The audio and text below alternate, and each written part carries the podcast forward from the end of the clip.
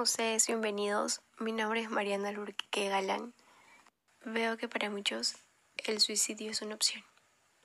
Por lo tanto, es esencial que los jóvenes adultos tengan claro lo que es. Es hacerse un autodaño de muchas maneras, con el fin de quitarse la vida, por no afrontar las dificultades que tiene esto.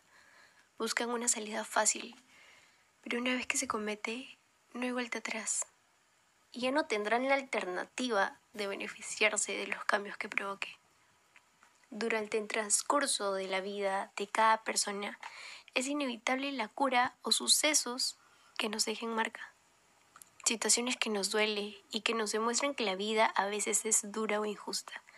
Si bien eso es algo que nos sucede a todos en diferente medida, la forma en la que respondemos es muy distinta a cada quien, porque de por medio están nuestras experiencias, nuestros aprendizajes, el entorno en el que crecemos, la cercanía de las personas que nos aman, y entre otras.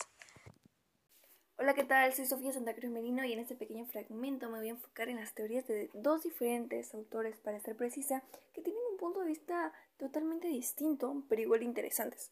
Durkheim fue un sociólogo y filósofo francés, quien siguió las reglas de su propio método y recopiló mucha información sobre las personas que toman la decisión de quitarse la vida, construyendo una teoría a base de eso, según la cual, aunque los seres humanos se ven en la sociedad como individuos que actúan por su propia voluntad y elección, con frecuencia es la sociedad la que conforma sus comportamientos y la que ofrece un modelo como tal.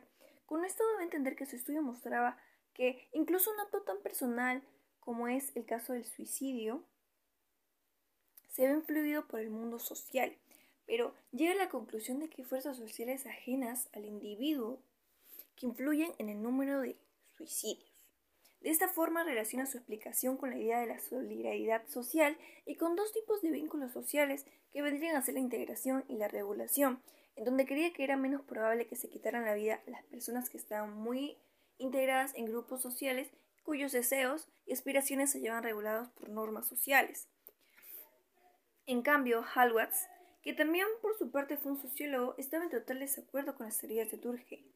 Ese sociólogo cree que la relación entre la residencia urbana rural y las tasas de suicidio explicaban claramente la diferencia en los modos de vida de los grupos urbanos y los grupos rurales.